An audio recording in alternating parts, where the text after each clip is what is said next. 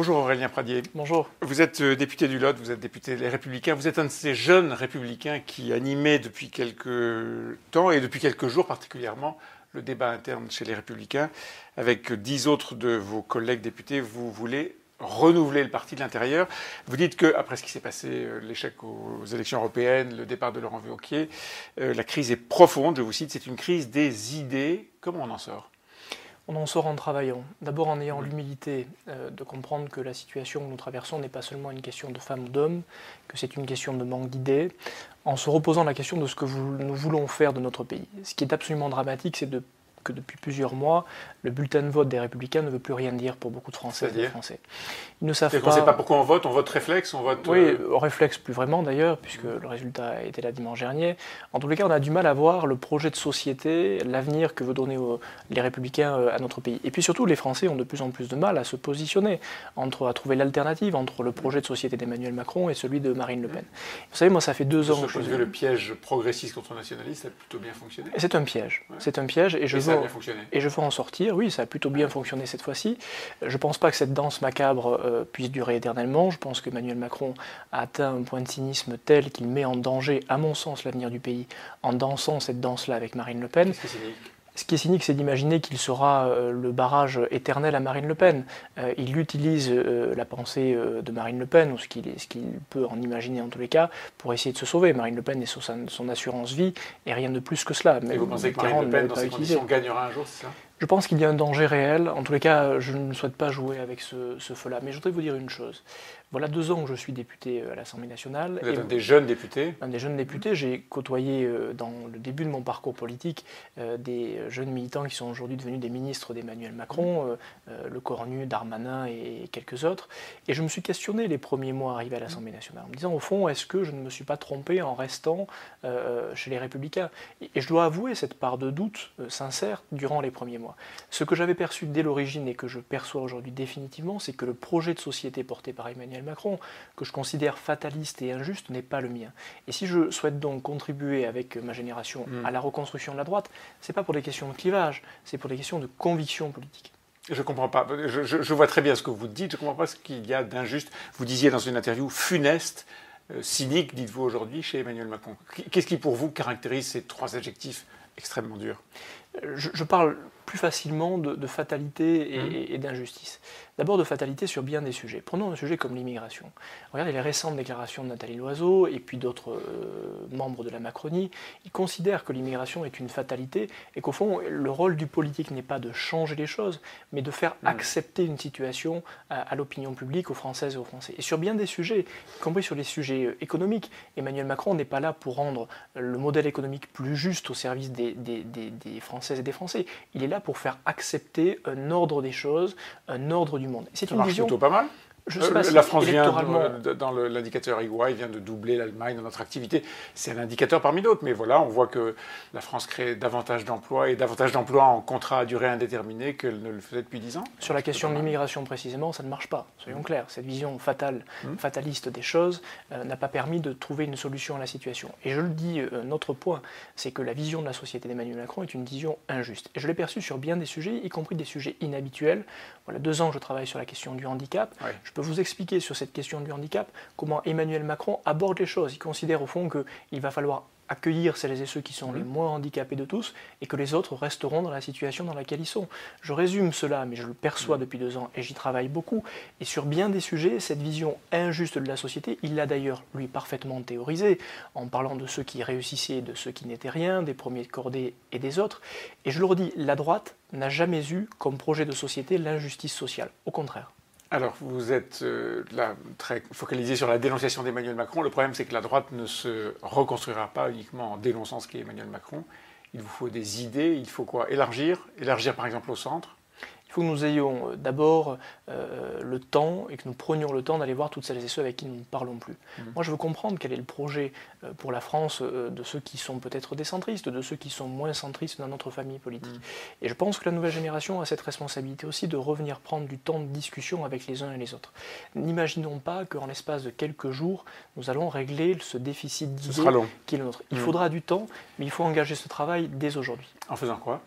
D'abord en allant voir toutes celles et ceux qui se sont éloignés de notre famille. Essayez de les ramener, mais il y en a qui peut-être vous écouteront pas. Xavier Bertrand ne sera pas aujourd'hui euh, dans cette grande réunion que Gérard Larcher est en train d'organiser. Ma question, c'est pas de les ramener. Remettre... Ma, ma question, c'est de les entendre comprendre qu'est-ce, que, qu'est-ce qui fait leur particularité.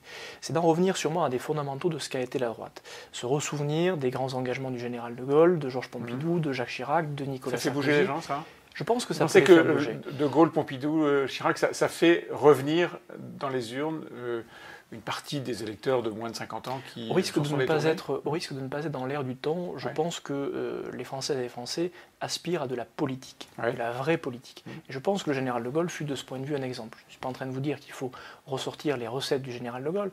En revanche, je sais que cette période volontariste de la politique peut avoir du sens aujourd'hui.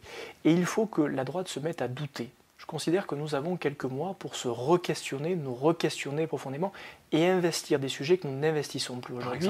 Le logement, l'environnement, l'agriculture, le handicap dont je parlais tout à l'heure, l'écologie au sens large. L'écologie au sens large, la question des salaires fait partie aussi des sujets sur lesquels il faut que nous travaillions. Le quotidien des Françaises et des Français. Mmh. Vous dites à la tête des Républicains, il faut quelqu'un qui fasse douter la droite. Vous venez de réemployer ce terme, douter la droite et la secoue.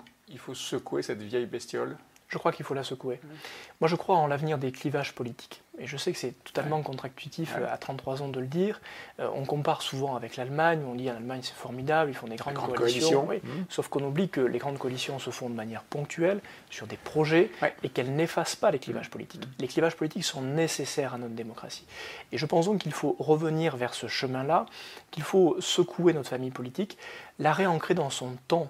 Moi, je, vais vous dire, euh, ça fait quelques années que euh, je n'ai pas été incroyablement fier des idées que je porte, des idées de ma famille politique. Je veux pouvoir retrouver ce chemin de fierté qui m'a fait élire dans un département comme le mien. Et je pense que beaucoup de Françaises et de Français mm. n'ont pas d'ailleurs perçu depuis euh, trop de temps euh, à quel point la droite pouvait leur être utile. Et à quel point la droite pouvait revenir, être à nouveau la droite. C'était le slogan de, de Laurent Wauquiez, ça n'a pas marché. Non, ça n'a pas fonctionné. Euh, la question est cette question de la ligne politique. Mm. Ce qui est sûr, c'est que tout parti politique qui euh, s'étrécit euh, est un parti qui disparaît. C'est mm. une évidence. Et, donc la stratégie était mauvaise Manifestement, la stratégie était mauvaise, le résultat électoral est là. Mais il ne s'agit pas de transiger sur nos convictions, soyons très clairs. C'est un point précis, un point que je voudrais approfondir parce que Laurent Wauquiez ce matin, dans une interview au Figaro, dit non, il ne faut pas se renier. En gros, il ne change rien de ce qu'il avait établi comme feuille de route et qui a mené le parti à 8,5%. Laurent, Laurent Wauquiez a raison de dire qu'il nous faut assumer nos convictions. Dans une période où euh, la lâcheté politique est devenue courante, je pense que nous nous ferons remarquer si nous assumons nos convictions. Mais assumer, cliver, c'est aussi exclure et s'empêcher d'élargir et d'ouvrir Assumer, ce n'est pas cliver. Mhm. Assumer, c'est se, faire respecter et être respectueux de ses propres idées. Je le redis, une des clés qu'on sous-estime est de s'investir sur des thématiques nouvelles, sur la thématique du quotidien des Françaises et des Français. C'est là qu'on arrivera à faire percevoir quelle est la vision de la société que porte la droite. Vous animez un comité de renouvellement, vous voulez installer avec euh, euh, dix autres de vos collègues euh, une structure de jeunes députés qui veulent secouer un petit peu justement la machine. Euh, tout ça a encore un sens au moment où tout est à reconstruire? Oui, cela avait un sens avant euh, la Vous aviez décidé avant, avant, la démission Nous avions décidé avant la démission de Laurent ça a du sens aujourd'hui euh, aussi. Euh, quel est l'appel que nous avons lancé? D'abord, nous sommes 11 jeunes députés, ici de territoires souvent de gauche, territoires difficiles, qui ne sont pas des apparatchiks, qui sont des élus locaux la plupart du temps. et nous avons lancé cet appel en disant l'offre de Gérard Larcher de rassemblement de notre famille politique est une offre importante. Gérard Larcher est sûrement en capacité de le faire, mais nous devons compléter cette offre.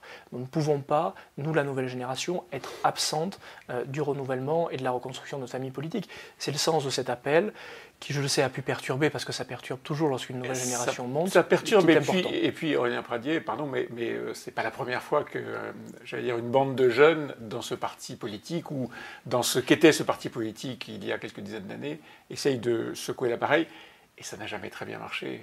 la, la révolte des jeunes à l'intérieur du parti a toujours été étouffée. Je ne dis pas que c'est Tiananmen, mais est-ce que vous ne risquez pas le même sort que vos aînés? Sûrement. Et mm. d'ailleurs, nous prenons un risque, mais je ne ferai pas de politique si je n'avais pris euh, jamais aucun risque. Ce que j'observe, c'est que depuis quelques jours, euh, l'offre que nous avons posée sur la table, l'initiative que nous avons lancée, reçoit un accueil respectueux de tout le monde, y compris de nos aînés.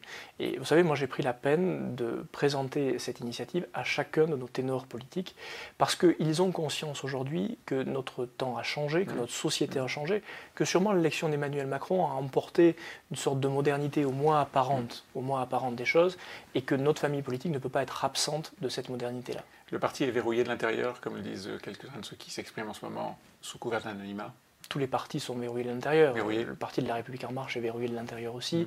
Et vous savez, s'il était. Mais quand il faut changer un parti verrouillé, c'est plus compliqué. si les, républicains... sont verrouillés de l'intérieur. Euh, la force des républicains, c'est d'avoir en son sein des femmes et des hommes qui sont des personnalités indépendantes, mm. qui, ont, qui doivent leur élection aux citoyens, qui doivent leur parcours politique euh, au territoire, et ça nous donne une grande liberté. Moi, vous savez, je ne démissionne pas face à tout cela. Je pourrais ne pas m'occuper de ces affaires-là, rester dans mon département euh, et ne pas me retrousser les manches, mais je crois que c'est salutaire pour nous toutes et nous tous. Euh, Aurélien Pradier, qui, avec dix autres, animera son comité de renouvellement pour relancer les Républicains. Merci Aurélien. Merci à vous.